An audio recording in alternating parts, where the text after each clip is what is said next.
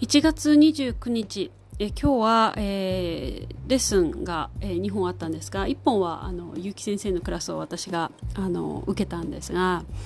やっぱりヨガはあの指導もねすごい楽しいんですが自分自身が生徒になることっていうのはあの本当に学びの時で結城先生には本当に感謝して、えー、いながらね毎回受けさせていただいてます。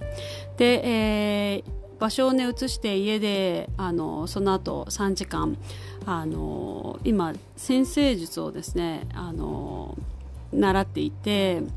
まあ、東京にいないあの先生なのであの Zoom で習っているんですがだいぶね Zoom でもあのもう私はかなりあのなんていうのかなあのこのコロナ禍になってからあの Zoom で集中する方法を結構もうすぐにあの習得してたのであの割と今となっては対面もいいんですけど Zoom での方があの逆に集中できたりとか、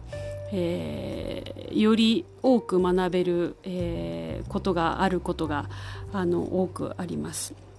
えー、なので、あの私のスタジオでもですねあのハーブと、えー、ヨガ、まあ、声優もなんですがを混ぜた、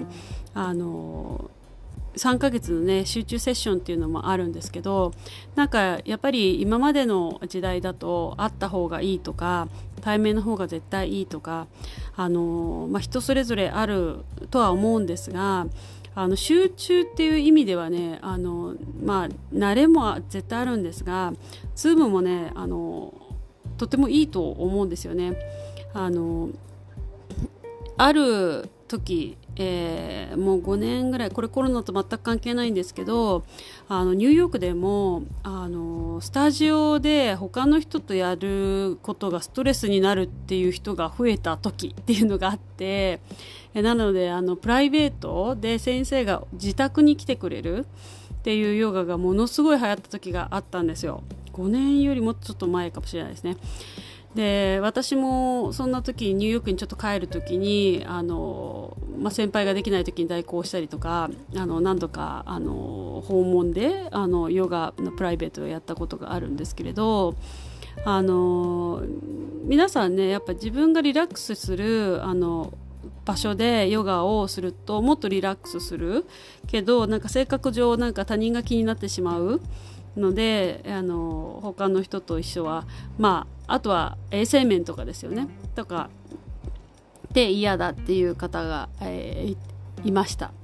なのであの時とねあの場所とかあの人とか、まあ、自分自身とかであのうまくねこの時代のあの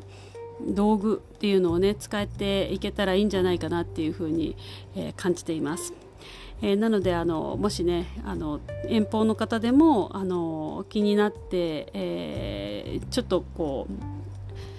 聞いてみたいなとかあればあの個人カウンセリングのあの体験みたいな感じで10分なんですけどあの無料でやってますのでいつでも申し込んでください。それではまた。ナマステ